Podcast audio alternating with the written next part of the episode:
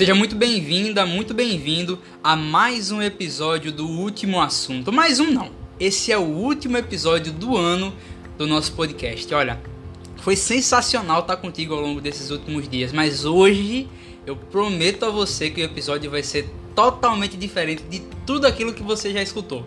Tanto que a abertura já foi diferente. Se você escuta o último assunto, eu não comecei formalzinho, explicando o que é o último assunto, porque a ideia é que hoje aqui a gente de fato lembre de um ano que foi difícil, mas também de um ano que trouxe as suas pérolas.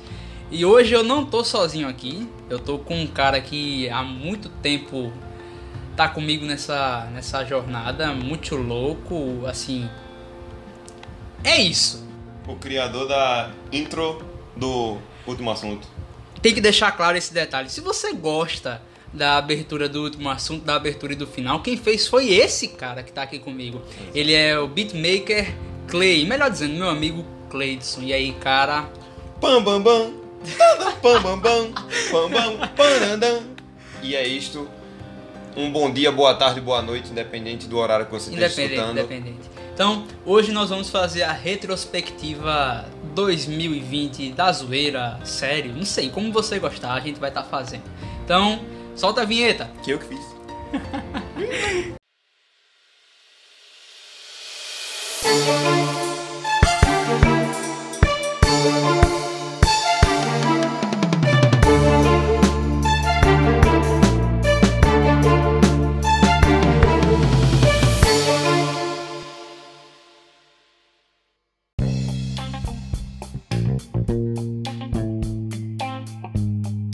eu falei no, na abertura, esse foi um ano de fato desgraçado. É. Né? A gente não, não tem como não dizer isso. 2020 foi um ano terrível para muita gente. Haja visto o que já aconteceu. Mas é bom a gente também lembrar que nem só de desgraça viveu o 2020. O Brasil é disso, né? Tipo, é pegar a desgraça e fazer meme. A gente então, já sabe que vai ser então, retardado. É né? isso. E se teve uma coisa que brasileiro soube fazer foi meme. Apesar, eu tenho uma crítica Play Fala. pra fazer. Nós já tivemos memes melhores. Teve, eu, eu concordo. Agora, porque assim, é, a maioria dos memes que a gente teve é, em questões passadas, eles eram memes mais. menos compartilhados, na verdade. Ou seja, não saturavam tão rápido como é hoje verdade. Dia, entendeu? Porque é o seguinte, quando entrou a, a questão da quarentena, da pandemia, muita gente ingressou nas redes sociais. Muita gente até que não era. Que não eu, era. Eu, como por exemplo, eu tinha o Twitter desde 2018. Mas, mas não, usava. Eu, não, também. Usava. Eu não também. usava. Eu comecei a usar em 2020. Justamente por, por conta da questão da pandemia. E, e a gente sabe que o Twitter é uma das maiores redes de compartilhamento de qualquer coisa do mundo. Então, tipo, até os próprios memes, eles foram mais compartilhados, mais vistos por outra galera. Até questão de meme shitpost, por exemplo, que Sim. não era muito visto. Tem uma, tem uma página, inclusive, no Instagram que é a Pernambuco... Pernambuco Shitbot. Essa página é a melhor coisa que existe. Compartilharam um vídeo de, da minha antiga escola, né? A, a aplicação com o banheiro. A, a foto do Sonic. Foi na aplicação? Foi na aplicação. Nossa! Ali foi genial. E tipo, isso rodou muito fácil por conta do Twitter. E querendo ou não, satura muito rápido. E assim, antigamente a gente tinha umas pérolas que. O Galo Cego, por exemplo. Nossa, Galo Cego. Galo Cego é, é aquele do Cê é louco, cachoeira. Poxa, aquilo ali era de você olhar e ficar. Que merda. Ei, ei, eu vou cair! Isso era meme. Acho que hoje o que a gente tem é uma, é uma não sei se posso chamar de evolução. Não, não, sei, não sei, não sei, não sei. É porque depende, eu acho que o, o, humor ele foi se construindo com o tempo e ele ficou menos menos shitpost do que era antigamente, entendeu? Antigamente você pegava qualquer coisa que parecia engraçada e querendo ou não virava meme. Hoje em dia ele tem um, um contexto maior por trás. Eu já acho que tá tudo um pouco mais chato, tudo um pouco mais polido.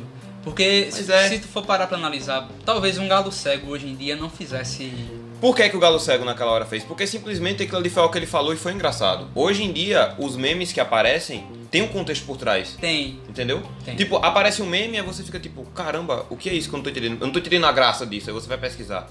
Antigamente não, antigamente era qualquer coisa. É. Entendeu? Então, um dos principais memes desse ano foi o tal do Vai Pra Onde. Vai Pra Onde. Que é o carinha do, do Pocoyo, né? Eu usei tanto essa figurinha, tanto. Meu pai. Esse ano, inclusive, figurinhas também foi, um, foi, foi uma coisa foi que Eu, por exemplo, não usava, me rendia as figurinhas, acho que esse ano, inclusive. Quando começou, que eu descobri que dava pra é, configurar, tipo, as figurinhas, meu Deus. É... E o Vai Pra Onde ele é muito bom por causa da cara do boneco. Porque assim, eu sou um cara, praticamente. eu sou um cara que tenho muita facilidade pra rir de leseira. É, então, dois. os filmes do Leandro Hassum, por exemplo, que são bem, bem lesos, eu ri Real. feito um condenado. Porque eu acho muito engraçado. Então, é. Esse, esse bonequinho fazendo essa carinha com o rosto de. Hum. Vai pra onde? É muito engraçado, é muito É engraçado. maravilhoso, pô. Também teve aquele que foi o, o- o precursor da merda, Nossa, esse aí, esse aí foi o, o, o ápice. que foi o Coronavírus da Cardi B. Tem uma música do Baco Exu do Blues que Ah. o nome é Odeio o Presidente e Amo a Cardi B. E no fundo da música fica Coronavirus! Nossa. Ele usou de sample, tá ligado? É, assim, é muito musical. É muito Se massa. você observar o vídeo puro, é muito musical. Dá pra É. fazer. Se, você, se você não conhece a música, eu vou colocar aqui agora.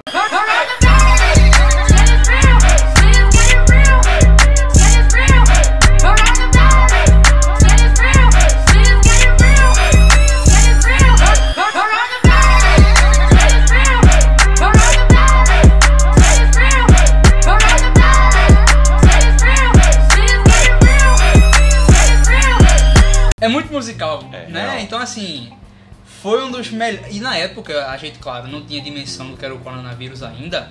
Então, serviu pra fazer piada. Hoje, jamais. Eu acho É que verdade. jamais pegaria. Mas na época foi sensacional. E deu pra tirar ótimas risadas. Esse eu não, não, não tanquei tanto, não. Eu tanquei, eu gostei muito desse aí. Principalmente quando dá tudo errado. Esse aqui é o deu tudo certo, né? Tipo, É. o início do sonho deu tudo certo. O melhor é quando dá tudo errado. Pra quem não tá entendendo, a gente tá falando daquele meme. O início de um sonho, aí tá lá uma foto, aí Isso. outra foto, deu tudo certo. É. né? Eu não. Na verdade, eu- eu nem gosto tanto desse tipo de meme. Eu acho meio. É porque é muito aquela parada da South America Memes, tipo, é um, um padrão de meme, entendeu? Inclusive, tenho aqui uma, uma crítica a fazer. A South American Memes não faz mais memes como antigamente. Não, tá horrível. A South America Memes tá horrível. Perdeu, perdeu total a. Depois daqueles memes com ex-ski, sumiu. Com quem? Ex-ski, tipo, é. Ah, o Esqui, Entendeu? sim. Tá ligado? sim, No começo. sim. Esse foi maravilhoso. Enfim, a hipocrisia. Enfim, a hipocrisia. Porque todo mundo, em algum momento nesse ano, foi hipócrita. Enfim, a hipotermia. Eu, por exemplo, no início do ano, eu me lembro que eu fiz uma redação falando que o coronavírus não era tão ruim assim. Ah, Hoje eu me arrependo tanto daquela redação. eu me arrependo de ter escutado isso. Obrigado. É... então, enfim, a hipocrisia era um cachorro com a cara de cu, É. né? Uma cara, cara de merda. E, e- e o trecho embaixo, enfim, a hipocrisia. Isso foi usado de tantas maneiras. Eu que fiz a figurinha dessa porra. Tantas e tantas e tantas formas diferentes. Enfim, a miopia. Aqui tá falando, por exemplo, o cara é míope e mora em Boa Vista. Enfim, a Enfim, a hipocrisia. hipocrisia. E serve pra tudo. É, verdade. Principalmente pra aquele seu amigo que é esquerdomacho ou heterotop, né? Serve bastante. Serve. O cara é cotó e mora em. Não, peraí, pé de moleque na cidade. Eu ia dizer come pé de moleque. Que isso, cara. Aleatório, aleatório. Piadas pesadas? Talvez a gente seja expulso do Spotify hoje. Não, não, não. Talvez, enfim. Teve também o Né Minha Filha, que ele veio depois do, do Drauzio Varela. Do Drauzio Que Varela. ele fez uma entrevista, acho que com uma detenta, né? Que ele falou assim, solidão, né, minha filha? A galera pegou esse, né, minha filha e usou pra tudo. Então, por exemplo, no, no meio da pandemia, acho que era junho, mais ou menos É. ali, saudade de uma aglomeração, né, Né, minha, filha? Eu lembro, isso aí. Serviu brabo. tudo, pra tudo, pra tudo. Até hoje eu uso esse. Expectativa versus realidade. Acho que esse é o meme que define 2020. É. Esse é o meme que define 2020. Pelo menos da metade, de- da metade pra trás, né? Porque da metade pra frente ninguém tinha mais expectativa de nada e Não. todo mundo. E a, a realidade foi. Pode ter eu tenho certeza que a sua realidade nesse ano foi o oposto daquilo que você imaginava. Então, eu, por exemplo, eu comecei o ano dando aula particular e dava aula presencial. Do nada eu percebi que se eu fosse dar aula presencial na casa dos meus alunos, talvez ou eu me contaminasse ou eu contaminasse meus alunos. É. Então, teoricamente eu ia ficar sem emprego. então foi, foi muito, muito, muito louco. Esse aí é. Mas acho que o, o maior disso aqui é a questão da expectativa com a quarentena. É, é. Porque todo mundo imaginava que não. Duas semanas, um mês. Eu lembro quando eu, eu, fazia, eu fazia segundo ano, né? Agora sou terceiro ano, meu Deus, que diferença. Quando eu saí, né? Acho que era 17 de março, a gente imaginava, não, passar só duas semanas. Era. Meu amigo, Foi triste. E a, assim, acho que a maior difer- diferença não, mas a maior, o exemplo, o maior exemplo disso é que nós sempre imaginamos como seria juntar o carnaval com o Natal. Com o Natal. Como seria emendar isso? Meu amigo. Expectativa, realidade, 2020 mostrou. Não vai ter nem Natal, nem não teve carnaval. Não, teve carnaval. Não, teve carnaval. Teve carnaval. Realmente. O problema, inclusive, veio no carnaval, né? Ah, Aí também teve a, a- aqui são exemplos, né, que a gente tá, tá vendo. Não, esse aqui foi o maior de todos. Cabeleleila, Leila. Na minha visão, esse foi o maior de todos. Não, não teve outro maior. Porque como eu falei, eu sou retardado e eu gosto de coisa retardada. E esse é um meme absurdamente retardado. Eu não aguentava mais chegar na, tipo, na rua que eu e meus amigos se encontram, né? Eita, eu acabei de admitir que eu fui da quarentena, enfim. a gente chegava lá, aí chegava um cabeleleila, Leila, aí eu. Não, aí o outro cabeleleila, Leila. Nossa, os caras. Ah! Eu não aguentei esse meme. Se você não escutou o Cabeleleila Leila, que eu acho muito difícil, mas eu quero que você escute. Cabeleleira Leila. Cabelos, unhas e tratração e unhas. Cabeleleira Leila. Venha fazer suas unhas, seus cabelos e até mesmo tratar suas madeixas de cabelo conosco. Cabeleleira Leila. Tudo esterilizado pra você não ficar mal. Cabeleleira Leila. Ela e seu sobrinho neto Luiz Cláudio vão fazer suas unhas e cortar seus cabelos de uma forma maravilhosa. Leila Cabeleireiros. O salão de cabeleireiro da Cabeleleira Leila. É o melhor. É não. É o melhor. Não tem discussão, cara. É o melhor. Tem, não. Mas tu em espe- em especial, teve algum que tu gostou mais ou que. Boy, eu uso muito do Né, minha filha. Eu uso até hoje o do Vai pra onde?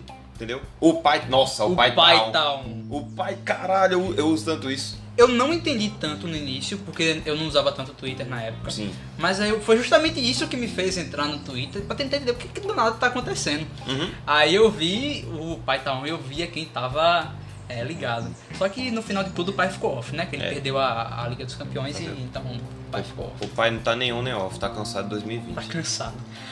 Esse Maria Antônia e Maria Eduarda são aquelas duas menininhas no aniversário. Nossa! aquela mina que puxa o cabelo parece muito É. minha prima. Um salve pra Bia.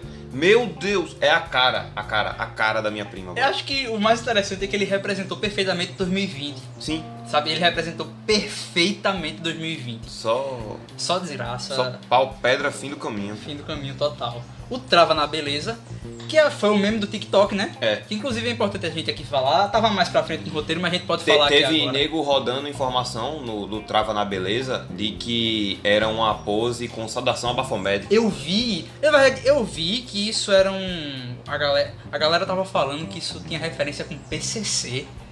Agora fodeu. Aí, tipo, totalmente distorcido. Mas é, esse Trava na Beleza, ele, ele é muito importante pra gente ver o quão o TikTok foi importante nesse ano. Sim, realmente. Eu odeio o TikTok, eu, Eu tenho, eu tenho ranço. mas realmente foi um bagulho surreal. Foi o aplicativo mais usado.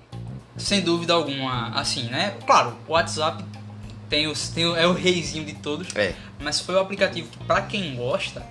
Por exemplo, a minha mãe baixou. Ela não, ela não faz TikTok. Graças, Graças a Deus. Deus. mas ela baixou o TikTok só pra ficar. Só Eu- pra ficar assistindo. Eu prefiro ver o Reels do Insta, que tem uma função que, não- que parece o, o TikTok, Parece TikTok. no Insta. E eu, eu- ali é massa porque, tipo, eu sigo uma galera de meme, tipo, Ah. de edição de meme, aí eles fazem uns memes, postam uns memes massa lá. Eu sei que eu passei o ano todo escutando aquele. Que música É, desgraçada. não, mas aquele beat ali é muito bom, eu só esqueci o nome dele. Eu também não, não tô ligado. Mas é muito massa. Bom, de memes, foi isso aqui que a gente teve praticamente. Um ano fraco de meme, né? Foi. Foi um ano fraquinho. É né? um dos melhores. Foi um ano fraco também, na minha opinião, pra filmes. Não me lembro de um filme que foi tão que eu assisti e disse. O último filme que eu assisti foi esse domingo, ou foi sábado inclusive, foi o da Mulher Maravilha, Da Mulher Maravilha. de 1984, né? Mil Maravilha 1984. Mil Maravilhas? Não, Mulher Maravilha. Mulher Maravilha 1984, a dicção tá foda. Aí, é, nossa, o filme tá sensacional. Tipo, é incrível. O final dele é incrível. Eu não sei. Depois que eu assisti Coringa ano passado, eu tenho, eu, tenho muita dificuldade de achar um filme realmente bom. Bom, bom. Acredita que até agora eu não assisti Coringa? O quê? Foi, não assisti não. Nossa, cara. É Coringa é muito bom. Se Juan, se Juan estiver escutando esse podcast aqui, que eu acho que ele vai estar. Ele Juan, vai, ele vai vir na minha casa me bater. Que isso, gente. Ó, mas eu, esse, esse ano, eu finalmente assinei a Netflix. Os humilhados foram exaltados esse ano. E eu não. Eu assinei Spotify Premium, então. E eu vi al- alguns filmes que eu achei até interessantes. Acho que era. é, tinha um- eu não vou lembrar do nome da bexiga do filme, mas acho que era o Momo e a Rosa, que era, era um filme italiano. Assim, a história era um, um garoto é, órfão, negro na Itália, e uma mulher que viveu a Segunda Guerra Mundial. E os dois se ajudaram a, a enfrentar o fim da vida dela. Então, é, um- é aquele filme pra chorar. Tá ligado aquele tipo de filme pra chorar? Outro filme sensacional foi o Borat. Tu assistiu o Borat? Não. O, o, o Borat é praticamente uma. é- Como é que eu posso dizer? É uma maneira dos Estados Unidos criticar a si mesmo utilizando outro país, que é o Afeganistão. Tipo, eles. Ah. É um roteiro que pega o Afeganistão. Se eu estiver falando merda, me desculpa, tá? Mas essa foi a minha impressão. Eles pegam o Afeganistão, que é de onde o Borat, que é o personagem principal, faz parte, e tipo, tentam mostrar que, apesar das diferenças que tem entre o Afeganistão e os Estados Unidos, os Estados Unidos são muito piores. Ah, Tipo, eles são. Nossa, na, a visão que eu saí do filme é que, porra, por que, que eu consumo tanto dessa cultura? sei bem. Então, é um, foi um filme muito, muito bom. Acho que no mais de filme, eu não me lembro o que, que eu assisti. Saiu Frozen 2, Cujo eu não assisti. cujo eu, não- eu também não assisti Frozen 1. Meu, meu irmão mais novo assistiu. Não. Esse ano, acho que no, no cinema, a minha maior tristeza foi que Bacurau não ganhou o Oscar. Bacurau foi o... É, é o melhor filme brasileiro. Quer dizer, eu não posso dizer que é o melhor filme brasileiro, mas assim, é um dos melhores. Com Tu certeza. já assistiu Bacurau? É um dos melhores. Ele tá ali no... no- tipo, junto com Central do Brasil Central do Brasil já assisti já. Muito bom. e Tropa. E Cidade de Deus também. É, Cidade de Deus é sensacional. Mas assim, filme nordestino mesmo, acho que é o, é o melhor. Não, não, não tem, não tem. Realmente, realmente. Nas séries, esse foi um ano altamente importante pra quem gosta de Star Wars. Cara, eu não sou de ver série. Nenhuma, nenhuma. Acho que a última série que eu assisti foi The Witcher. Que isso, cara? E que série foda. Que série, que série, de verdade. É, eu gostei muito daquela parada, tipo, ter duas, duas linhas temporais no São final. três, não? Três? Ah, é porque conta da, a história do, do Geralt, da, da Pirraia Loira, que eu não lembro o nome, Pirraia loira. e Qual é o a, nome da menina? a bruxinha que ficou bonita. Que ficou bonita. É. Hum, hum, Eu me lembro que quando assisti The Witcher, eu tenho um amigo que ele. Tá ligado aquela primeira cena do The Witcher? Sim. Que é com um monstro tal, que sai de um pântano. Sim. Um amigo meu disse que aquilo ali era uma caranguejeira gigante. Eu não tanquei, não tanquei. Aquilo ali parece mais uma lagartixa. Uma largatixa? É. É uma caranguejeira gigante. Foi, a descrição dele, aquilo ali é uma, cara- é uma caranguejeira gigante. Tá bom. Perfeito. Beleza relativa, né? Foi isso bem. Foi um ano que The, é, The Mandalorian, né? Assim, tá fazendo com que muita gente que não assistiu Star Wars pense em assistir. Eu, particularmente, olha, deixa eu contar aqui uma coisa a vocês. Eu nunca assisti nada de Star Wars. Então, eu não sou a melhor pessoa pra falar de Star Wars aqui. Mas pelo, pelo que dizem, The Mandalorian é muito bom. Eu não assisti, não sei. Não sou de acompanhar, já assisti alguns filmes soltos, mas Esse ano eu assisti muito The Office. Não sei se tu tá ligado que série é essa. ouvi falar, ouvi falar muitas séries, mas eu não sou de assistir série. Brooklyn Nine-Nine também, que virou modinha, todo mundo começou a assistir. Eu, ah, tá bom, vou dar um, vou dar um, um- um crédito. Tinha uma também Vis a Vis, falaram muito. Vis-a-Vis, que é uma série com aquela menina do A Casa de Papel, né? Ela é. deve ser. Não, lembro. Eu sou aquele tipo de pessoa que assiste a série e esquece a, a, a minha. Por exemplo, Dark. Hum. Eu assisti a terceira temporada de Dark. Agora me pergunta se eu lembro um episódio da terceira temporada de Dark. Não faço ideia. Mas eu sei que foi muito bom. Que eu saí com a. Pelo menos eu saí bem, né? Também teve o anúncio esse ano de que Game of Thrones, pelo menos, teremos um spin-off de Game of Thrones. Então, pra quem tá órfão aí de Game of Thrones, Eu imaginei, né? Porque querendo ou não, foi uma série que ganhou muito, eles não iriam simplesmente parar, assim. E eu, assim, dois anos depois, acho que faz dois anos já do último episódio, eu paro pra analisar que não foi tão ruim assim a última temporada. Tipo, o último episódio foi terrível? Foi terrível. O último episódio foi de chorar, de ruim. Mas, Vixe. mas a última temporada não foi tão ruim assim. Então, acho que a série merece. É, realmente. Eu não sou de, de série. sou muito de anime. É o que eu posso comentar. Então, assim, eu acho que essa parada do. do Game of Thrones. Sim. de- eles não vão parar de lançar coisa agora. Não. Não vão. Não, não. Pô, não. A gente se. É tipo Harry Potter, tá ligado? Eu vou comparar com anime, que é o que eu conheço. É Naruto. Hum. Todo mundo conhece Naruto, foi algo que rendeu muito. E tinha que acabar uma hora Sim. a história. Acabou Naruto, criaram Boruto, que é o filho do Naruto. Putz.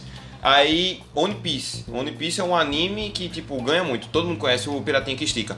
Aí, o One Piece já tá quase no episódio 900 e não sei quanto. Meu Deus Quase, tipo, mil episódios. Eu conheço gente que tá começando a assistir, tipo, recentemente. Mas são episódios de quanto tempo, mais ou 20 menos? minutos. Ah, então é tranquilo. Olha, tranquilo nem tanto. E uma porque- hora dá pra assistir três episódios. Mas são mil episódios. É bem. Faça os cálculos você aí de casa, quanto tempo vai dar. Eu não vou fazer calma. É. Mais uma. Tu é muito de anime, né? É. Eu não entendo porcaria nenhuma de anime, mas assim, qual foi a tua impressão do mundo dos animes pra esse ano? Eu acho que o, o anime ele ganhou mais visibilidade, querendo ou não. Sim, sim, verdade. Porque muitos animes entraram na, na Netflix. Uhum. Inclusive tem um filme chamado Your Name, Hum. que é um anime. E tipo, muita gente conheceu ele justamente por ele ter entrado. Eu não lembro se ele entrou ano passado ou esse ano, mas eu sei que muita gente assistiu esse ano. Muita gente começou a assistir One Piece de 900 e a mãe de episódio com esse ano, mesmo tendo essa quantidade de episódios, justamente Aham. pela influência que o anime tem. Então, tipo, Mas tu acha que a Netflix foi muito responsável por isso? Sim, com certeza. Porque, querendo ou não, não é todo mundo que tem a. A galera gosta do que é cômodo, querendo ou não. Sim. Do que tá na sua mão. Não é todo mundo que vai, tipo, ter uma. Um gosto assim do nada, tipo, ah, eu vou assistir anime. A menos que você ande com a galera que realmente assiste muito anime e vai pra procurar site, entendeu? Rodar site, rodar, rodar, até achar um site que tem aquele anime que você quer assistir. Aham. A Netflix entregando assim de mão na sua De bandeja, beijada. com a qualidade de imagem boa, a qualidade de som, entendeu? É, então, com certeza. Eu não sou dos animes, eu sou, eu sou um cara que tem alguns defeitos morais na minha visão. Um deles é Star Wars, outro é anime. Eu não, não consigo gostar. Mas esse foi um ano, no início da pandemia, que eu fiz questão de rever algumas temporadas de Power Rangers. Caramba. E eu assisti SPD completa. Então, assim, Aquelas faíscas. se você não lembra de SPD, ó, vou colocar só um trechinho aqui da, da trilha da abertura.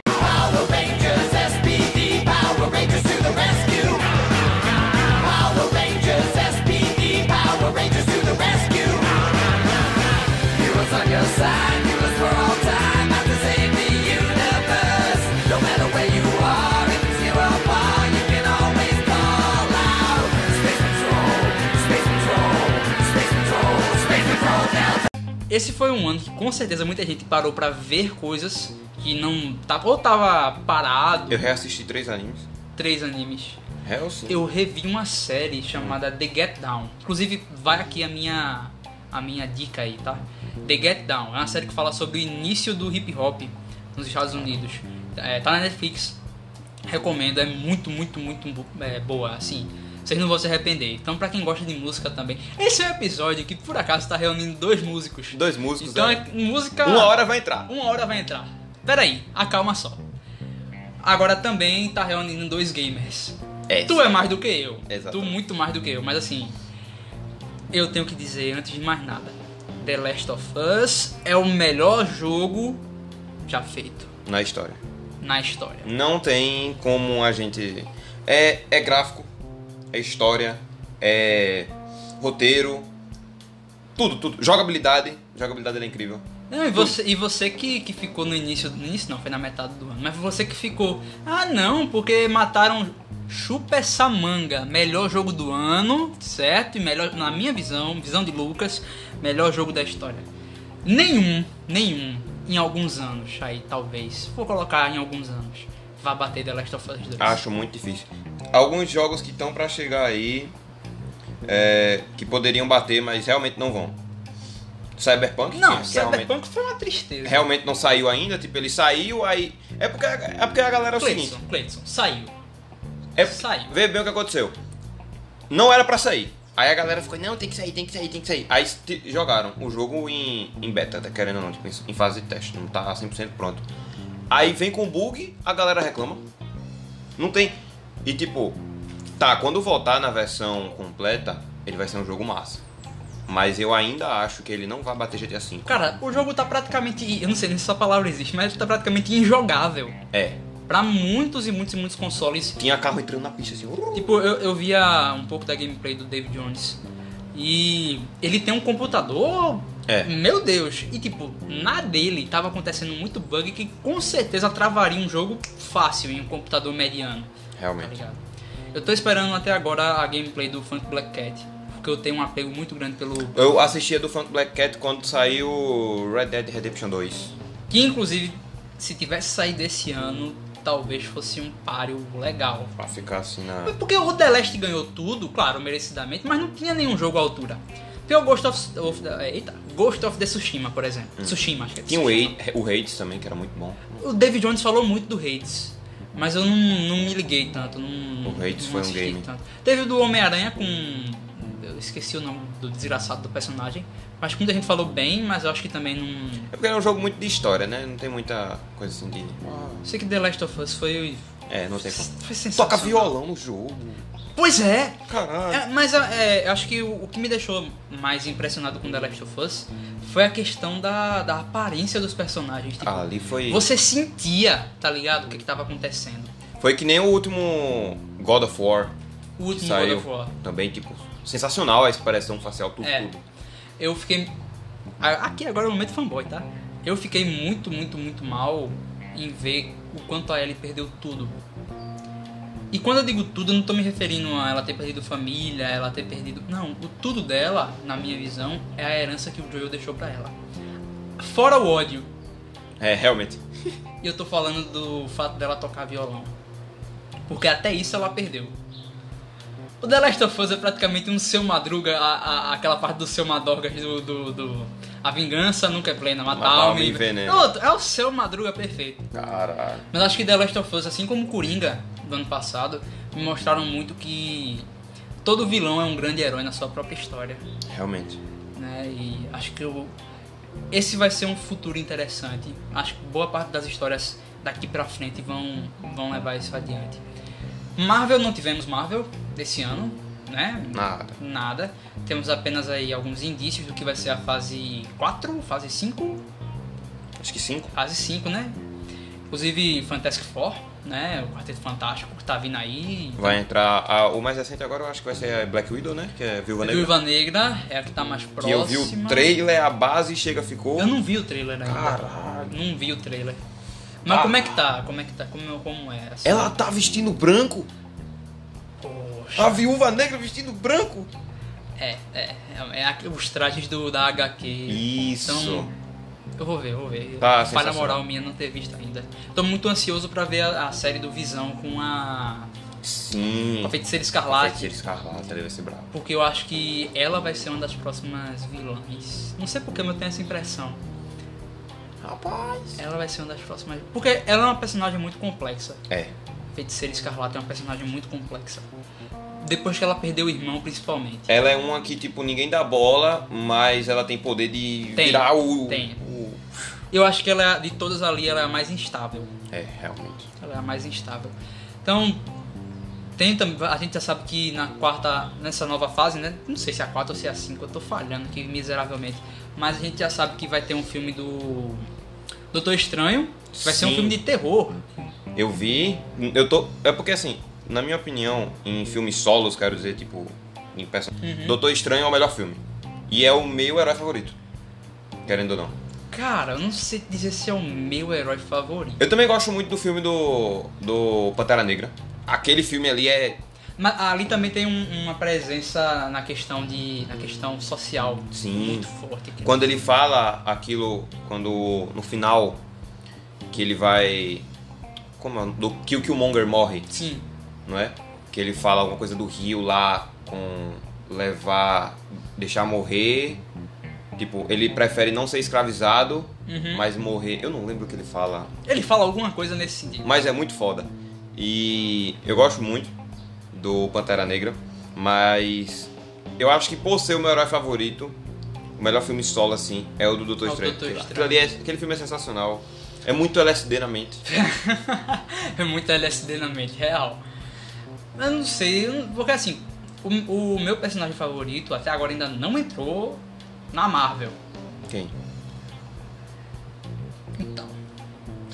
Fica difícil dizer que é só um. Mas o Xavier. Ah, O Xavier ainda não entrou na de Marvel. forma. Eu tô esperando grandiosamente. E o Cavaleiro da Lua. Eu já ouvi falar sobre, mas eu não. Porque ele é tipo. É uma comparação meio esdrúxula aqui. Mas assim, ele é tipo o Batman da Marvel. Ah, entendi. Mas é uma comparação meio errada. É meio só pra. É. E seria muito. Eu vi até alguém dando essa ideia. Se lasca 2020. Foda-se. É, eu vi até uma ideia de um, de um cara. que ele deu em algum lugar. Que era unir numa mesma série o Cavaleiro da Lua, o Punisher. Sim, Como é o nome daquele cego? O Demolidor. mudou.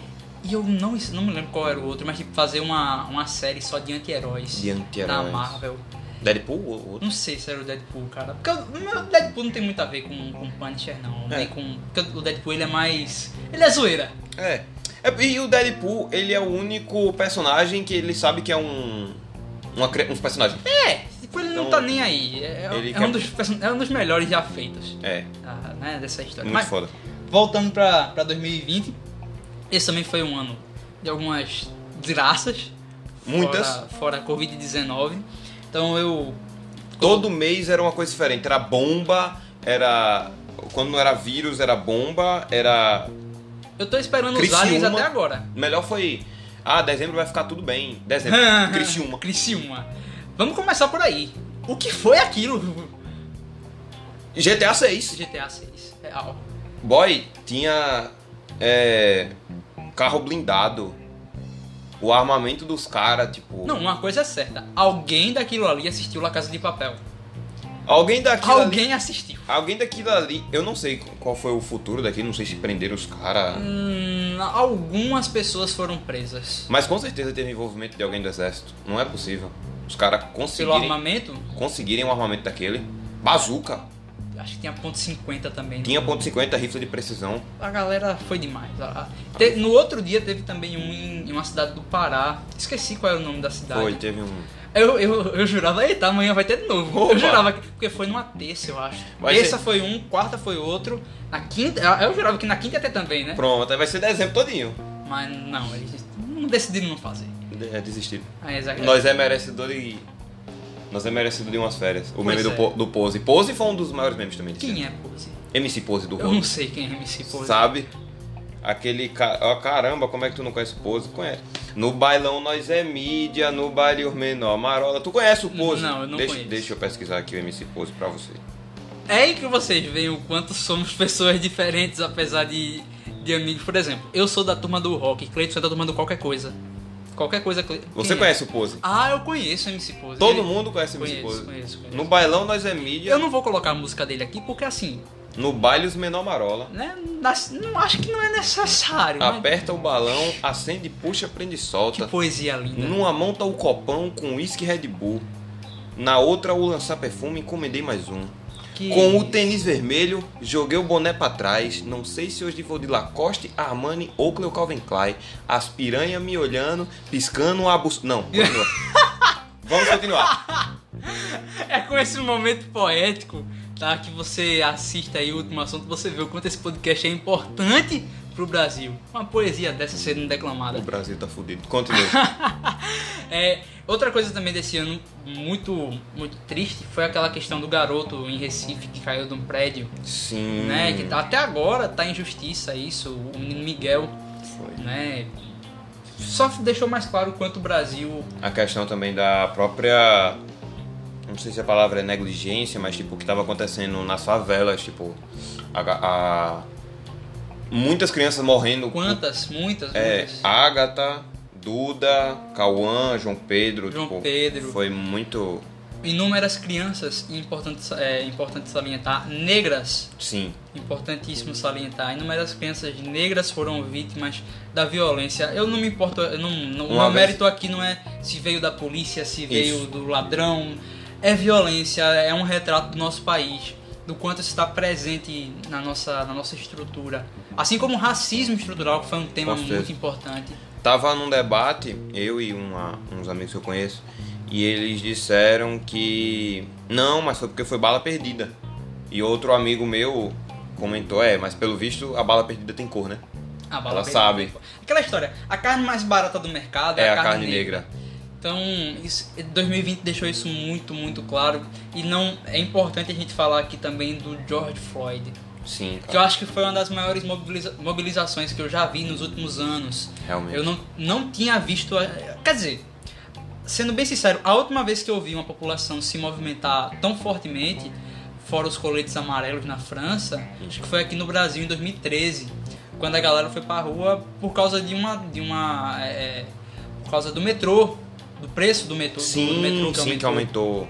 E claro, dizem, houve outras influências também, mas aquilo ali tinha sido a gênese, tinha sido a origem. Foi, foi. E ver os Estados Unidos como eu vi nesse ano, né, naquela perspectiva de, de luta, é, acho que a, a- não me lembro quem fala isso, não sei se é a Jamila Ribeiro, Ribeiro que fala que é não basta você ser anti é, não basta você ser antirracista, é, esqueci. Não basta você não ser racista, você deve Tem- ser é, antirracista. Verdade, verdade, verdade. É, esse, essa também foi uma frase muito importante para destacar esse ano. E a última que a gente teve foi aquela, aquele caso no Carrefour. Inclusive o Carrefour deu cada mancada esse ano que Foi ali, amigo. foi um atrás da outra. É, e teve o cara que ele teve um ataque cardíaco, não sei se deve ter sido em Recife. Ele teve um ataque cardíaco Morreu e botaram. e continuou. Morreu, foda-se. Então assim, É tipo isso. Apesar de tudo que aconteceu no mundo, deu pra mostrar que muitas pessoas não lembraram que é a humanidade. E é bom, tipo, até pegar esse foco aí, porque quando fala muito sobre essa questão da violência, principalmente da violência policial, Sim. a gente leva pra questão pro lado da manifestação, claro.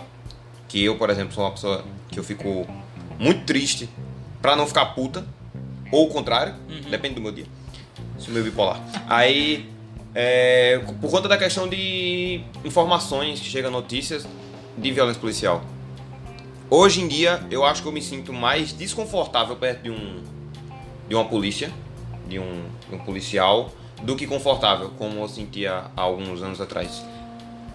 Aí muita gente diz para mim, é, pô Cleiton, mas tu odeia a polícia, tu tá cobertando, tipo, é, o tráfico, as coisas assim. Eu, não, cara, eu não sou a favor do tráfico de drogas. Tráfico de drogas é errado. Tem que estar errado.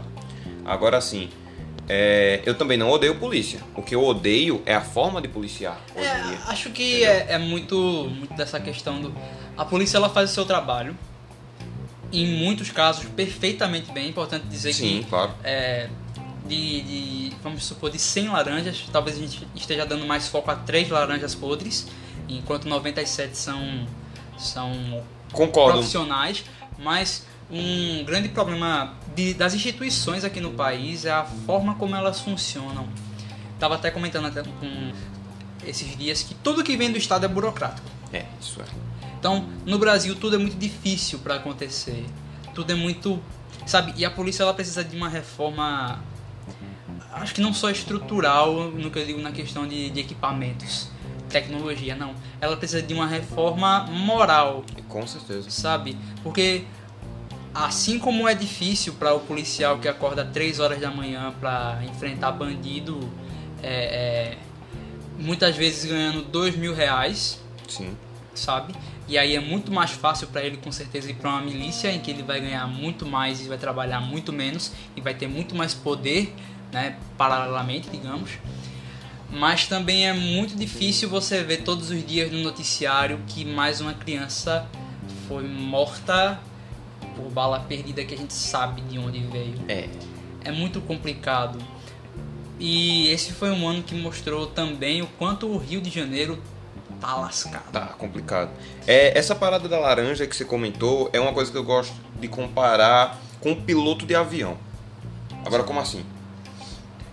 Muita gente diz- chega dizendo pra mim, quando eu entro nessa questão de violência policial, que nem todos os policiais são ruins. Realmente, 90% da galera é gente fina, gente boa, que trabalha, é, que, dá, que dá o sangue pra segurança do seu território, do país. Mas assim, ao meu ver, policial, bombeiro, piloto de avião não se deve ter é, uma laranja ruim no meio. Imagina você, sua, você vai botar sua filha pra viajar num avião.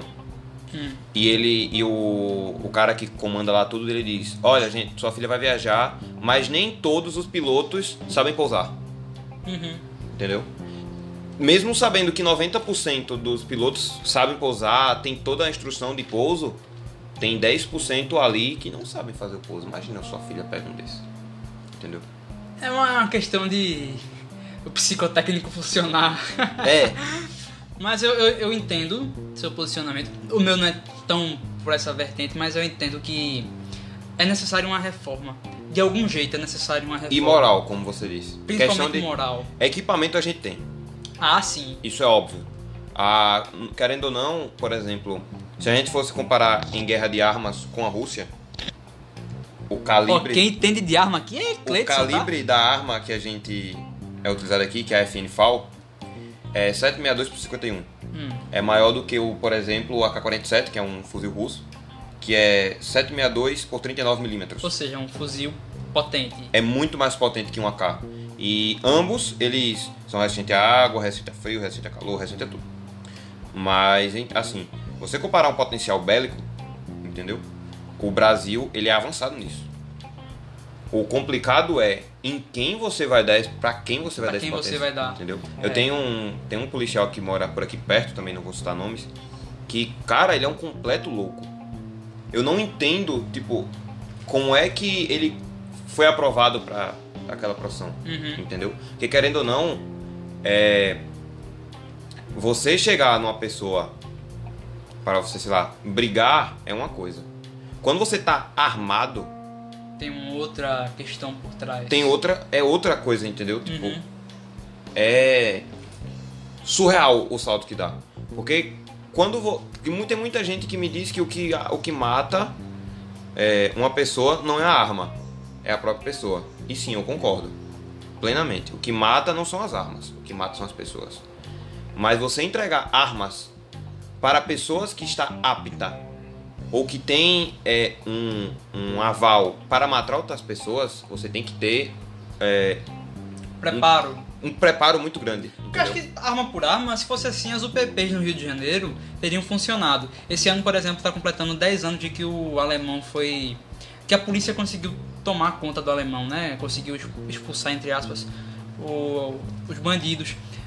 10 anos depois, o projeto das UPPs falhou miseravelmente, a criminalidade voltou para as comunidades. Então, não é, é, falta falta muito a questão da estratégia, muito a questão do preparo, é, e, e principalmente não sei se de seriedade, porque com certeza as instituições são sérias, mas de trabalhar essa seriedade voltada para a perspectiva do povo, Isso. né, que é o público final do desse objetivo. Inclusive, eu aqui, claro, não sei se algum bombeiro vai escutar esse podcast, mas eu quero parabenizar enormemente aqueles que estiveram no Pantanal, Realmente. porque que trabalho fenomenal, assim. Trabalho difícil, porque tá, é, era uma época difícil, né, para se conter tudo aquilo. E tivemos verdadeiros guerreiros. A- os bombeiros no Brasil têm se mostrado verdadeiros guerreiros, né? Foi assim, por exemplo, em, é, em Brumadinho, quando aconteceu aquele desastre lá em, Brumadinho, os bombeiros foram determinantes. E esse ano novamente na questão do Pantanal. Então, Surreal. sabe? nós temos é, as, as nossas forças é, militares, as forças auxiliares, que são a polícia e os bombeiros, com certeza tem gente muito boa lá dentro. Sim, com certeza. Só precisa de um. um tchan. Um ajustezinho aqui e ali É. fica tudo. Bom, a gente também já tinha falado da questão de, de- do mundo, do mundo tecnológico desse ano, né? Na questão dos filmes, séries. Isso. Mas agora vamos entrar num assunto que é nosso. Musiquinhas. Música. Opa. Que, qual foi a tua impressão de música desse ano, cara? Assim, foi um ano legal pra música? Esse ano foi incrível. Inclusive, eu estou com um álbum novo de um, de um artista que eu conheço. Ah. Que ele não postava álbum há dois anos. E ele postou um tempo atrás. Eu, uou, fiquei louco. Mas, cara, foi sensacional. Principalmente pra minha vibe de música. Hum. O, o, a transição de 2019 pra 2020, o lo-fi hip hop, que é o que, é eu o teu gênero. é o que eu produzo, entre outros, teve um crescimento absurdo. The Bootleg Boy é o canal é, mais acessado de lo-fi. Uhum. Desde o começo. E eu comecei a assistir ele quando ele tinha 100 mil inscritos no YouTube. Hoje ele tem quanto? Vamos pesquisar aqui porque cresce a cada dia, né? Pra quem não conhece, inclusive, o trabalho do, do Clayton, né? Que é o Clay, já tá no Spotify, né? Todas Sim. aí as, as plataformas de música é sensacional. Quem gosta de lo-fi principalmente. Se você tá aqui, inclusive eu acho que você tá aqui porque conhece bastante o Clayton e viu ele, né? Tu vai, tu vai repostar esse, esse episódio, certeza, né? né? Por favor, né? Assim. Fazer a compartilhamento. Momento jabá. e o Clay, ele é sensacional, assim, sensacional. Na, na questão do, da produção de músicas, principalmente, e eu sou um fãzaço. 4 milhões. 4 Eu milhões. assisti com 100 mil. Cara, E tipo, isso é um crescimento absurdo, cara. Isso é. eu esse ano também vi muito a questão do, do, do quanto a produção é, indie cresceu. Sim, a, a produção independente. Produção independente. Que é a. Inclusive eu tenho uma prima, mandando aqui esse abraço pra ela, Kathleen, né? Kathleen Mendes, melhor dizendo, ela quer ser chamada agora de Elaine Mendes, que ela lançou uma música é, recentemente, Deserta, o nome da música, já tá no YouTube também, Spotify, Elaine Mendes, procura lá. Assim, sensacional. E pra mim foi o maior retrospecto do quanto a música indie no Brasil cresceu nesse ano. E principalmente por causa das lives. E por conta da própria pandemia. A galera. É, é. Querendo ou não, a galera dentro de casa, tipo, muita gente ficava antigamente na vida normal, entre aspas, reclamando, nossa, eu preciso parar, descansar, descansar. E agora, quando todo mundo descansou, Aí queria voltar. ficou todo mundo louco, Todo mundo louco. procurando coisa pra fazer. É. É, a minha parada de produção, eu produzo desde 2018. Uhum.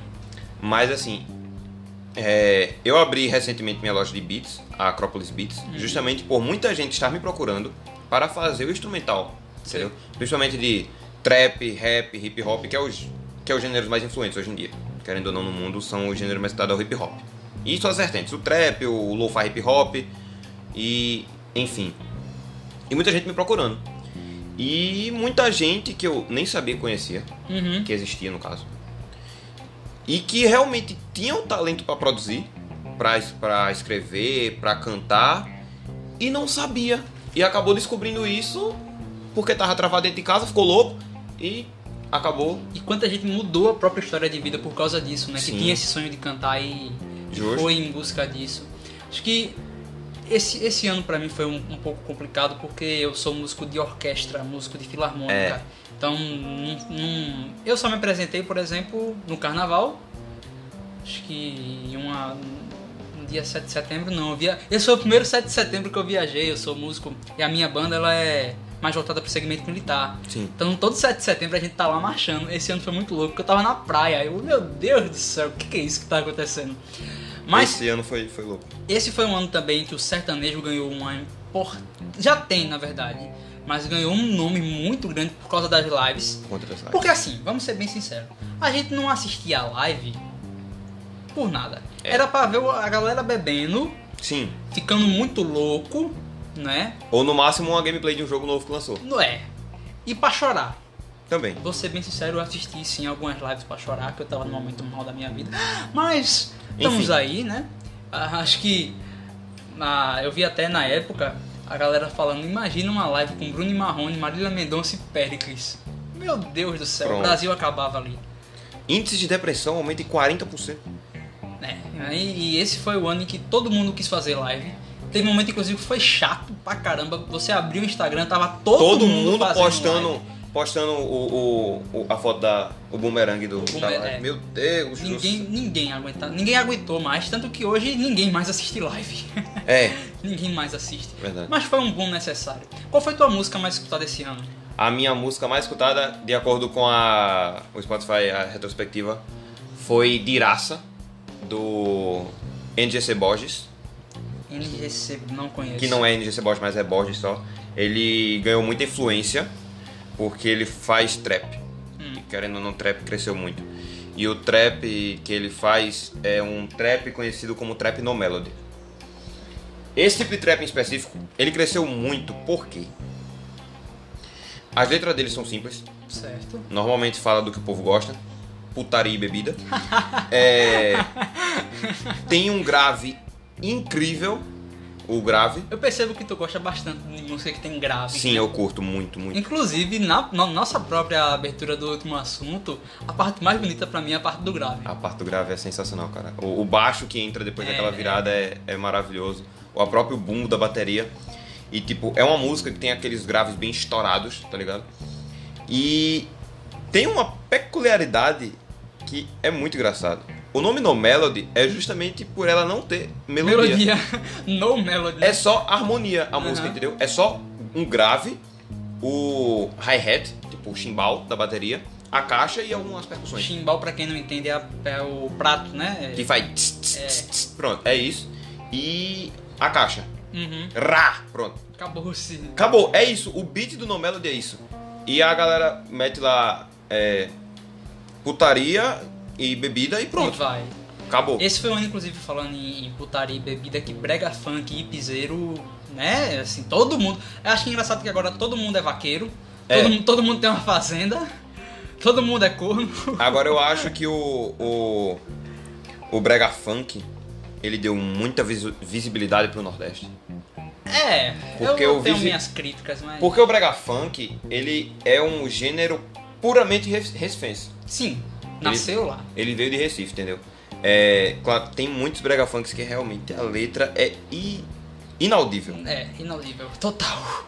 Tem, mas tem uns que são massa, tipo, pra você estar numa festa, se divertindo, eu acho, eu acho Não, legal. a galera escuta realmente por causa do ritmo. Porque se você for escutar O pela ritmo. letra, O ritmo é maravilhoso, eu acho muito massa o beat do Brega Funk. Tem grave, é o que eu gosto. E tipo, Uhum. a velocidade dele, né? 150 BPM, 170 BPM. ou seja, rápido. É muito rápido. E eu É, curto. eu não sou muito fã do brega funk, pelo contrário, onde tem brega funk eu não chego. Mas assim, ainda na questão do piseiro, olha, É alguns ainda são. É massa. Tem, um- tem um, por exemplo, que eu tô até escutando bastante, não sei porquê, deve ser pelo sax que entra no meio, que é um. Tem um acho que é Tem um Medo o nome. Eu, enfim, se você conhece aí, tenho medo, não vou colocar aqui por medo de, de dar merda, mas é legal. Acho que da- das piores merdas de hoje em dia ele se salva, sabe? E a minha música esse ano mais escutada, na verdade, foi uma banda que eu descobri que é muito, muito, muito foda e o melhor é brasileira. Porque dizem que no Brasil não existe rock de qualidade, mas não, não, não. O rock do Brasil é sensacional. O nome da banda é Electric Mob Nunca vi. que é com um cara chamado Renan Zonta, que ele participou do The Voice, inclusive.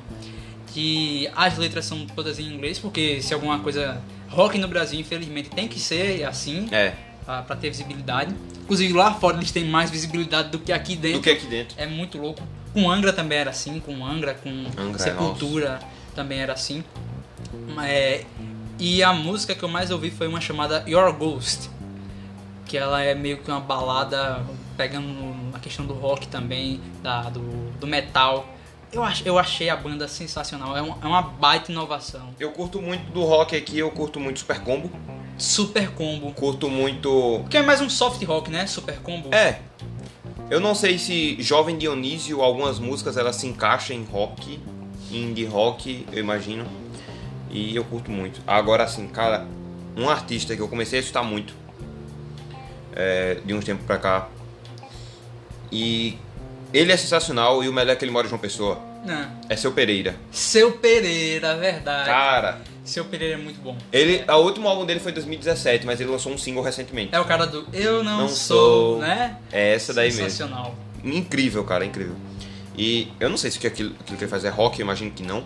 Hum, é. Tem algumas Mas músicas é que um são. soft rock. Tem umas músicas que são bem na vibe de Tim Maia, tipo é, Otário, Aham. é a música Love in Gotham City, é maravilhosa dele, eu sei todo o álbum dele e o último single dele Fica também. recomendação, Seu Pereira, tá? Incrível, Muito bom, muito incrível. Não tem uma música ruim. Você pode escutar todas as músicas, você não vai achar uma ruim. Sem nenhuma novidade, os ritmos mais escutados no Brasil esse ano foram sertanejo e funk. Nenhuma novidade. É. Né? Marília Mendonça foi. uma- Acho que Marília Mendonça, Henrique Juliano, Gustavo Lima foram os três artistas mais escutados. Então, assim, zero novidade. É. O Brasil realmente tem muito apego ao sertanejo. Isso desde a época de de Camargo, né? Quando realmente isso tomou conta da- das mídias. Sim. É, e agora, eu, por exemplo, eu não assisto muito televisão. É, mas eu quando eu tô na Globo, pelo menos de seis comerciais, cinco são de música sertaneja. Estão Som dando, livre. tão dando muito espaço agora também para o trap, Sim, sim. né? Estão dando muito espaço O pro trap, ele, é- ele entra muito fácil. Ó, eu não, eu não gosto muito de hip hop, particularmente. Tenho algumas chatices, eu sou meio chato nesse sentido, mas Amarelo do Emicida é um trabalho Que fenomenal. música incrível, É cara. um trabalho Foi fenomenal. uma das melhores músicas que eu já sei, com certeza. Então, Quando começa, tipo. Eu já sei outras músicas, né, com aquela pegada de pegar músicas antigas. Tipo o meu álbum, por exemplo, o Tropicalismo de Baixa Fidelidade. É um álbum meu que eu fiz isso. Eu peguei músicas antigas e transformei pra um, um, sim, sim, sim. um gênero novo. Ele tem todo um conceito por trás. E. Aquela música do Belchior que ele pegou É. ficou sensacional, cara. Que é inclusive a música que marca perfeitamente esse final de ano, né? Ano, pa- ano passado eu morri, mas esse Esse ano. Eu não Morro morro. não. O Pablo Vittar naquela música ali foi sensacional, cara. Eu não. Tipo. Eu sempre vi a Pablo como um artista muito bom. Hum, Em questão de tudo. tudo. Só não era minha vibe musical, A minha também não. entendeu? Mas ela é muito boa é, em letra, em canto, em ritmo, em tudo. Mas naquela música ali. Ali ela conseguiu me cativar. É uma música muito legal, muito interessante. É um trabalho bacana demais. E Sensacional. tem inclusive uma, uma série documental né, na Netflix falando né, do, do- de tudo ali. Então, se você quer assistir também, Netflix paga nós. É, a gente tá falando muito dela. Na música foi isso, né? Acho que esse foi o, o ano. de 2000. Ah, as maiores bandas deram uma pausa. É, Imagine Dragons, por exemplo. Ano passado eles já tinham falado que iam dar uma pausa em 2020. Escolheram o melhor ano para dar uma pausa. Realmente Né? ia dar todo jeito. Ah, Assim, no, no meu meio, particularmente, não, não teve muitos lançamentos, não foi um ano tão interessante para o rock, apesar de Electric Mob ter sido para mim a descoberta. Apesar de System of a Down ter voltado. Verdade, isso eu já ia falar, tava aqui na, na ponta da língua. Meu. Que sensacional! Isso foi uma das melhores notícias do ano, com Quando toda certeza. Eu acordei com a minha amiga Cleidson, Cleidson, Cleidson, Cleidson. Oi, calma. Quem morreu dessa vez? É, Aí verdade. ela. Música nova do System of a Down. Eu. Como? É? Eu não acreditei, cara, na, na hora. Aí eu abri o Spotify. Último lançamento, eu. É, Hã? foi sensacional E aquilo tá, as duas músicas tão. É. System of a Down é System of a Down. É, não tem como. E você falou aí das pessoas que, que morreram. Infelizmente toda retrospectiva tem que ter também. Acho que pra mim uma das mortes que mais me, me doeu esse ano foi a da Anissete Bruno, que era a Dona Benta, que eu me tornei um leitor por causa dela e escrevi isso inclusive no, nos status quando ela morreu. Me tornei um leitor por causa da Dona Benta, porque eu queria ter a inteligência dela, sabe? Pelo menos pra um dia conversar com ela, porque não vai ser mais possível mas esse foi um ano também muito, muito triste. Acho que o Maradona, que é um ídolo argentino, morreu, né? Do nada. Assim, Foi, tipo. Quer dizer, ele já estava internado, mas não, não- Ninguém espera. Ninguém esperava que ele, que ele fosse morrer. Acho que foi um ano também em que a morte se tornou muito banal, Sim. né? Porque, poxa, 180 milhões de brasileiros morreram por causa de uma doença. Só que, tipo, a gente já tá. É, Chega. Parece que virou. Não, não um costume, é uma palavra meio errada dizer que é costume, mas é, parece que a galera, tipo, simplesmente se acostumou, Uhum. entendeu? E É. tipo, quando você via números pequenos no começo do ano, a galera ficava, meu Deus, É. olha isso. Hoje em dia os números estão 400 vezes maior e tipo, tá. E é isso. Infelizmente é, vai se tornar cada vez mais banal. Né? Eu vou só dar uma pausa aqui porque tem um limitezinho de tempo, mas eu vou colocar primeira, pela primeira vez eu vou colocar interlude. É, Que existe uma outra trilha também, né? Do... que eu fiz, mas ele nunca usou. Só uma pausinha, a gente já volta.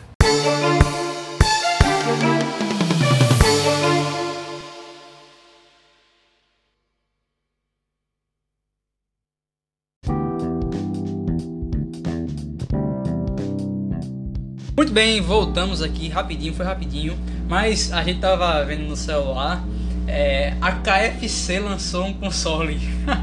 É, vamos ver se isso é real mesmo, mas Inclusive, um, um dos pontos interessantes do ano foi a, a. Pra quem não sabe, inclusive, KFC é a marca de frango, tá? Então você vai ao mesmo tempo assar frango e, e- e jogar.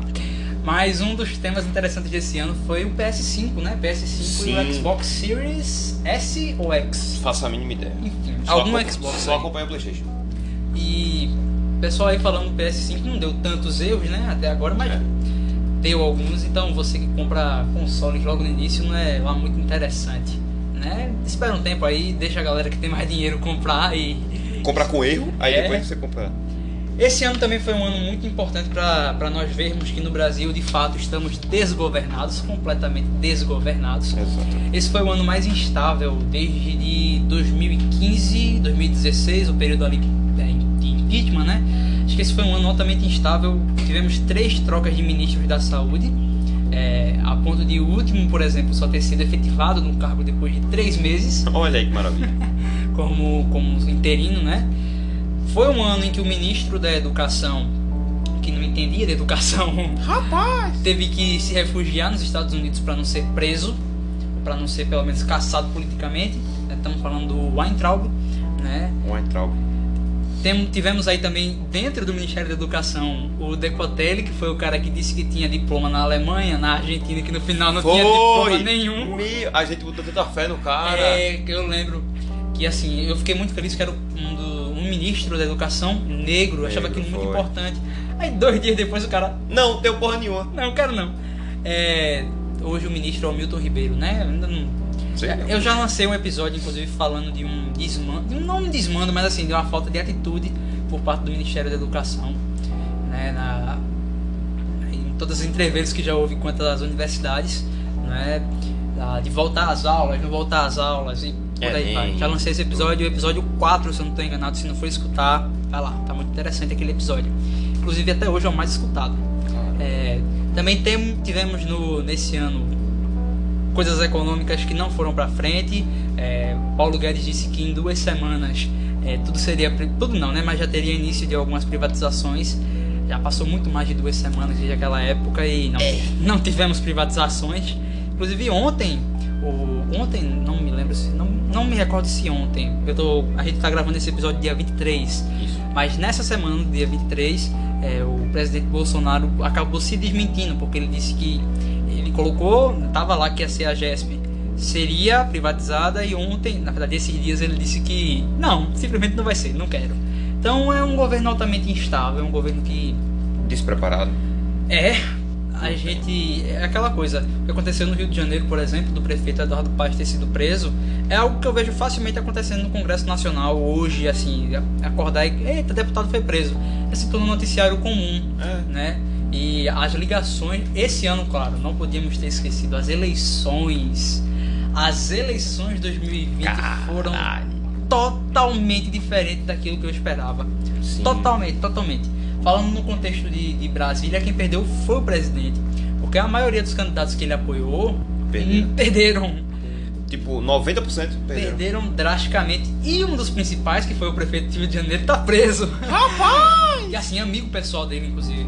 É, é, foi uma perda muito grande pra ele. Acho que o Centrão, não sei se tu entende tanto de política, Sim. Cleiton, o Centrão é aquela parte, digamos que são as raposas velhas, aqueles Sim. que se a esquerda tá no governo, eles vão pro lado da esquerda. vão para a Se esquerda. a direita tá no governo, Estando no poder, tá lá. é, o exemplo mais claro disso é o PMDB, né, que tá aí desde a ditadura e ninguém tira essa desgraça do governo.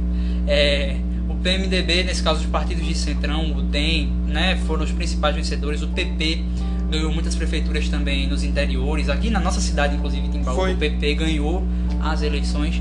Então, deu muito certo pro Centrão. A esquerda acabou se retroagindo mais ainda. PT, por exemplo, não tem mais nenhuma prefeitura, perdeu né, no Recife, inclusive, uma disputa Que foi o que eu esperava que iria ganhar. Eu também, eu também achava que a Marília iria, ganhar- iria ganhar. Foi uma disputa muito interessante. Foi. Além de toda a questão da, da zoeira, né? Que era É. a disputa entre, entre Capitania, primos. capitania hereditária. Cap- total. O Recife é uma capitania hereditária. É. Melhor dizendo, Pernambuco é uma capitania hereditária. É. Né? Até hoje, não deixou de ser. Né? Nós vemos aí que os arrais eles estão no governo pelo menos aí desde os anos 86 e não mudou muita coisa nessa, que- nessa conjuntura estrutural. Eu imagino o Natal em família, tá ligado? Deve ser maravilhoso. Oh. A gente tá gravando dia 23, daqui a dois dias é Natal. Ó, Deve ser linda aquela ceia. Meu Deus. Tá? Mas eh, também tivemos uma a questão. São Paulo, o prefeito re- foi reeleito. é, na Bahia também o, o prefeito, o atual prefeito, conseguiu é, eleger um aliado seu. Então hum, não foi umas ele- foram eleições em que não muita coisa mudou. É. Inclusive, eu lancei um dado no, no primeiro episódio desse podcast sobre reeleição que né, mais ou menos ali um quinto, se eu não estou enganado, era um quinto dos prefeitos que estavam querendo ser é, estavam a mais, né, estavam querendo se reeleger. Isso era praticamente num, num dado lá, falava praticamente metade dos prefeitos que iriam se reeleger, dos que estavam eleitos que iriam se reeleger. Sim. E o meu dado se confirmou. Metade dos prefeitos eleitos se reelegeram, mais ou menos ali metade, 55%. Então, é, eu, tava certo. eu tava certo. E é, é uma característica nítida. Muitos prefeitos foram reeleitos e muitos que já foram prefeitos um dia voltaram a, aos cargos, né? Inclusive aqui na nossa cidade também. Agora aqui em Timouba foi uma coisa louca, né? Porque, Não, tipo assim, total. É, questão de mídia social, parecia que iria ter reeleição. É, sim, sim. Porque o agora sabe qual foi engraçado? É que eu conheço grande parte da galera que fazia a mídia Uhum. da, do lado azul, né? Não sei se pode citar nomes, enfim. Vamos deixar quieto. Aí do lado pra reeleição. O que eu acho engraçado é que um dado rápido assim, 40% da galera que fazia propaganda em mídias, principalmente Instagram, compartilhamento de status, stories, não tinha o título. É, isso é uma característica interessante, inclusive. Na minha até ano passado eu achava que essas eleições iam ser domadas pelo grito. Quem gritasse mais iria vencer, mas não foi bem assim não. Foram eleições altamente puxadas para quem quis se eleger. Então, por exemplo, aqui na nossa cidade, quem o que fez o prefeito eleito ganhar as eleições, por exemplo, foi a zona, foi a zona rural. Sim. Então- foi drástica a diferença. Em um ano em que é, pouco se pôde sair de casa, foi justamente esse contato que fez é, é, que fez ganhar, Sim. né, os prefeitos ganharem. Pois bem, foi um ano totalmente atípico, né? Não esperávamos que seria dessa forma. Inclusive um, um tema interessante desse ano foram os cancelamentos. Sim, cara, esse, essa, cultura, pri- pri- primeiramente, é uma cultura assim muito errada, é a palavra certa. É muito, eu acho muito errado você querer cancelar uma pessoa, cancelar algo, cancelar uma ideia, simplesmente por ter um ponto errado ou por ter falado algo errado, entendeu? Porque assim, é, eu sou uma pessoa que durante a minha vida, principalmente no ano de 2018 em específico, eu mudei muito. Eu mudei da água pro vinho, eu costumo dizer isso. E eu não aprendi com meus acertos. Entendeu? Eu aprendi errando mesmo. Eu É. aprendi botando, dando a cara a tapa e errando. Então Isso. assim, você.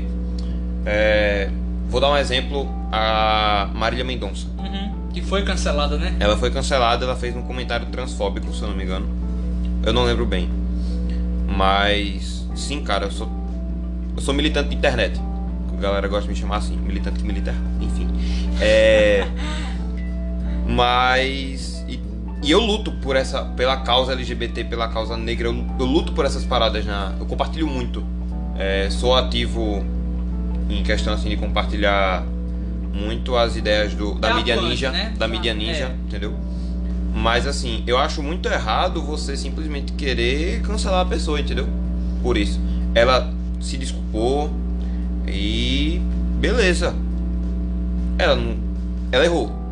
Se desculpou e agora o que resta é o que? É observar as próximas lives, É. próximas entrevistas e ver se ela realmente. Acho que o, que, Entendeu? interessante justamente disso tudo, que a gente deve aprender com a oportunidade de ter um campo aberto para falar, é justamente ouvir o outro e reconhecer que tá errado, Isso.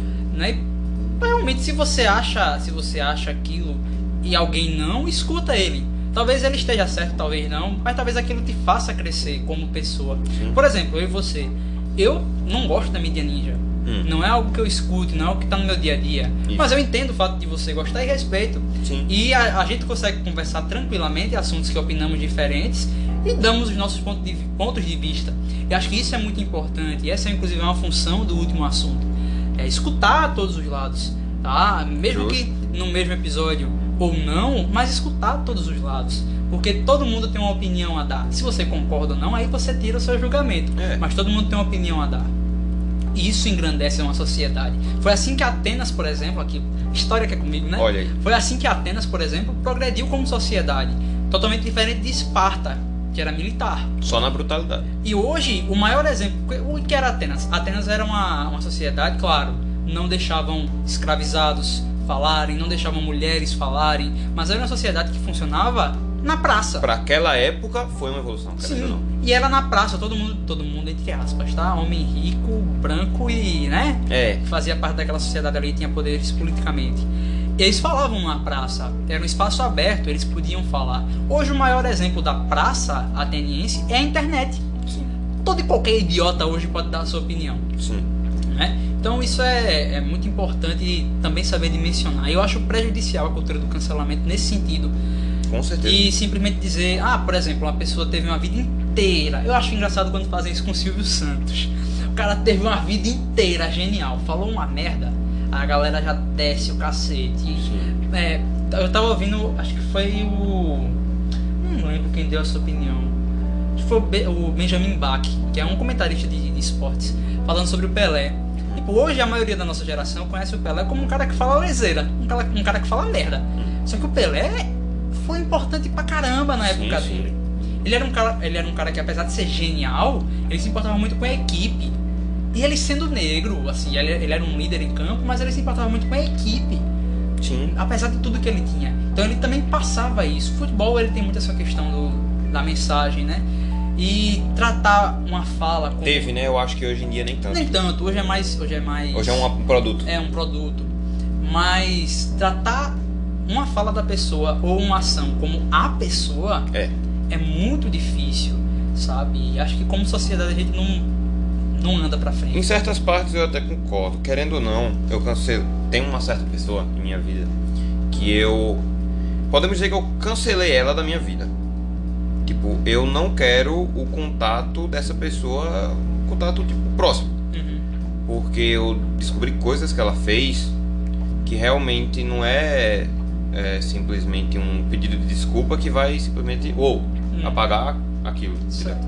Então, assim, em certos casos, o cancelamento ele pode servir até como uma autodefesa.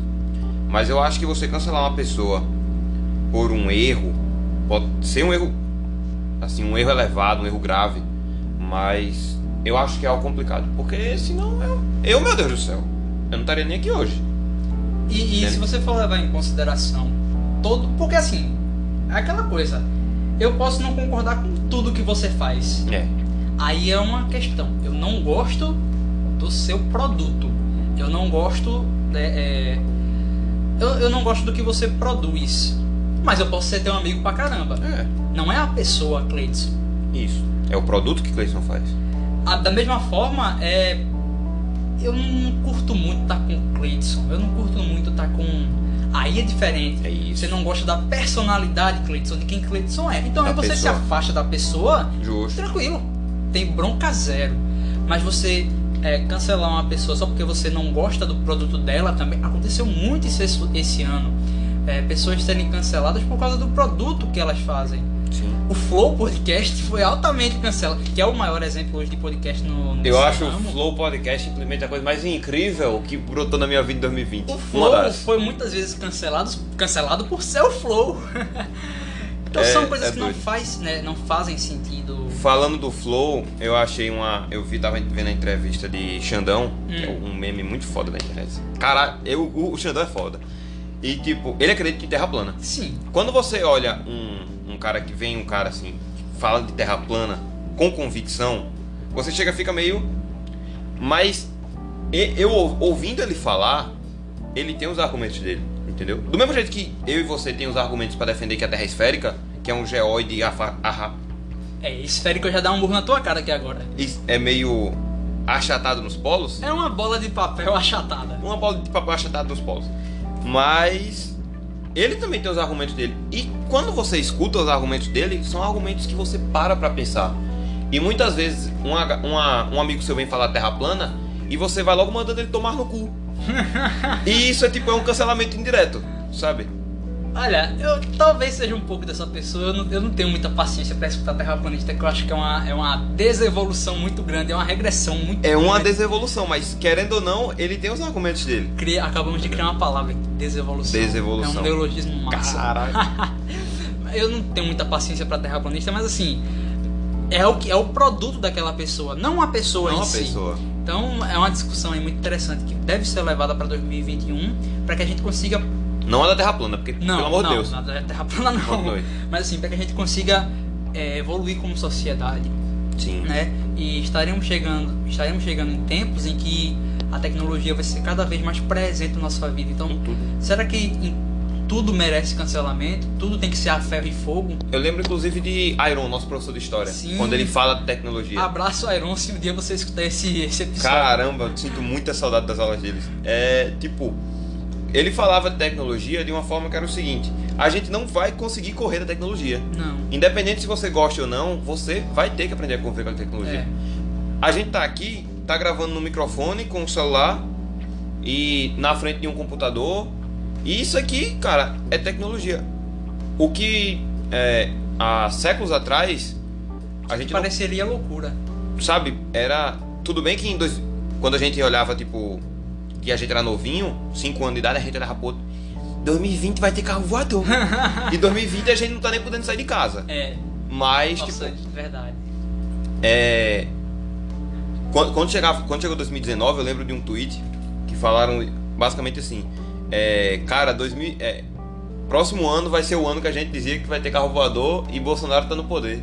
Lembra? É. Caramba, isso foi, foi incrível. Mas, tipo, é isso. A tecnologia vai ser algo cada vez mais presente. Tem um console que vai fazer frango. e a gente não. Vai ter que se adaptar, Sensacional. de certa forma. É, é isso entendeu? mesmo. E eu espero particularmente que ano que vem seja um ano mais leve, né? Que as pessoas entendam que não é a ferro e fogo, como eu já estava falando, não é a ferro e fogo que tudo se resolve. É absurdamente importante o diálogo, então é absurdamente importante que mais podcasts como o meu surjam, Sim. né? É, claro, o foco. Esse é um episódio extra, né? É. Praticamente. O foco aqui é costuma ser a política e você entender como isso afeta o seu dia. Eu faço um podcast muito voltado para o jovem, para que ele entenda justamente o que é que está acontecendo no mundo dele. Por que é, que é tão importante ele saber de política? É porque política às vezes a gente trata como algo, nossa, mas é algo muito chato, É, algo o muito Brasil já tá nojento, tão longe. né? Mas, cara, é a política é algo que você também não pode correr, é igual a tecnologia. É. Entendeu? Ela tá presente no seu dia. Tudo, em tudo, em tudo. Ela tá pre- E ela vai definir o seu dia, basicamente. Ela Sim. vai definir o seu dia, seu amanhã. Entendeu? E é algo que você. Você não é obrigado a, A gostar. a gostar, mas você tem que se adaptar, tem É. que entender, tem que ter um, um É algo raciocínio. que eu digo sempre nas aberturas. Saiba como esse assunto afeta na compra do seu pãozinho do café da manhã. É, Que é isso, é isso. Uma medida tomada por um secretário de economia tá no terceiro andar de algum prédio em Brasília vai afetar no cara que mora no sertão do, do Brasil, Sim, lá nas brenhas das brenhas e que assim nem sabe que aquela pessoa existe ou nem sabe que Brasília tem muita gente que não sabe quem é o atual presidente do Brasil Sim. e essa é a realidade do nosso país. Então não é a ferro e fogo que se resolve, é justamente através do diálogo para que a gente consiga de fato transformar um país e fazer com que esse país funcione. Que essa é a missão da nossa geração. É. Eu, nós, eu, tu também tem 17 anos, né? tem. Essa é a missão da nossa geração, que está chegando agora nos postos de, de, de poder, né? Poder e de fala. Eu já ouvi muita gente falando que essa, essa geração de agora, a última, ela foi a última, ou será a última, é, geração mal resolvida. Eu sinceramente não acredito nisso por alguns pontos pessoais, mas a gente tá caminhando realmente para um mundo assim muito mais evoluído e mais harmonizado em questão de ideias, em questão de todo, em todos os em questão Mais de sensato, tu diria isso? isso. Questão de você é, ouvir mais o próximo, sabendo que aquilo ali é uma opinião. Uhum. Mesmo com essa cultura do cancelamento, que foi uma cultura que explodiu em 2020. Sim, total, total. Hum, que foi é algo que é totalmente é, anti-diálogo. É algo que você simplesmente chega lá e não. E é isso. Mas eu acho que sim, a gente tá caminhando para um futuro mais harmonizado entre tudo, entre as ideias e eu espero. Que 2020 tenha ensinado também as pessoas que as coisas precisam mudar, que nós somos capazes de transformar. 2020, acho que a palavra que define 2020 é transformação. Sim. É totalmente isso. Então, agradeço a você que esteve aqui durante, acho que essas uma hora e meia de, de, de podcast. Não sei se vai dar uma hora e meia, mas agradeço a você que esteve por aqui nisso tudo. É, esse foi o último episódio do ano. Ano que vem, claro, a política não para, então eu também não paro. Próxima semana já tem episódio aí, no primeiro episódio do ano.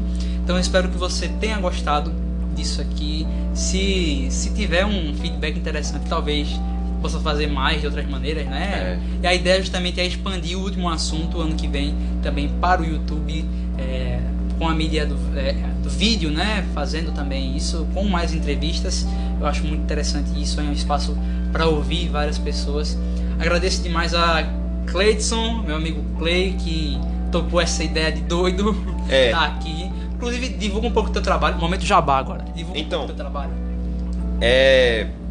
Como ele tinha falado no começo, eu sou produtor de lo-fi, faço minhas músicas desde 2018. É, no gênero é, lo-fi hip hop, que é um, é um dos gêneros mais atuais. E são músicas para relaxar, para estudar, para dormir, para tomar banho, para você fazer o que você bem entender. Você. Mas são músicas simples, composições simples, é, não tem muito mistério. É, eu faço em, em casa essas minhas músicas e você pode acessar elas tanto no YouTube, Spotify, Deezer, Apple Music, é, Neurotic Media, que eu não sabia nem que existia, mas tá lá. E você procura Clay com tudo separado, tipo C espaço L, você entendeu? E tá no YouTube, você escute aí. Também sou beatmaker de trap, rap, hip hop, boom bap e subgêneros. O cara é genial. Posto meus beats à venda na Acropolis Beats. Segue no Instagram. Também tem o Instagram pessoal. É Arroba. arroba underline clay com 3A. E o da Acropolis Beats é arroba Acropolis Beats. Do mesmo jeito que você escreve. E tem na SoundCloud, a gente tem um catálogo. No caso, esse, essa Acropolis Beats, ela é uma venda, é uma loja online de venda de beats que é feita por mim e pela minha amiga Larissa Jordão, que também é uma beatmaker de lo-fi. Segue ela no Beijo, Larissa. é isso, um beijão. É, segue ela no Spotify também, que ela também posta as músicas dela no Spotify, Deezer, YouTube e enfim. É, Larissa Jordão, o nome dela, tudo minúsculo, pode pesquisar que você acha. E o trabalho dela também é incrível. A gente faz e beats de trap, rap e posta na Acropolis Beats para venda. Então, se você tem interesse em fazer um sua primeira música ou simplesmente comprar o instrumental para uma nova música, é, tá lá. A gente sempre ajeita preço, mas normalmente tá numa faixa de 40 e 60 reais. E, enfim, qualquer coisa pode entrar em contato comigo no direct do Insta. E todas as opções de contato estão lá também nas, nas mídias. Tem um site no SoundCloud para o catálogo online. E é isso, meu trabalho é esse. Sou produtor de lo-fi, mas também vendo beats de outros gêneros. Ó, e eu garanto que o trabalho é fenomenal, tá? E, claro, se você gosta da trilha do último assunto, esse cara é o principal responsável. Inclusive, se você tá pensando em fazer podcast e quer fazer uma entrada, uma É com ele, interlude tá? e uma final, pode chamar também que eu faço. Enchi o saco dele pra ele fazer isso. e- Aliás, em janeiro tem álbum novo.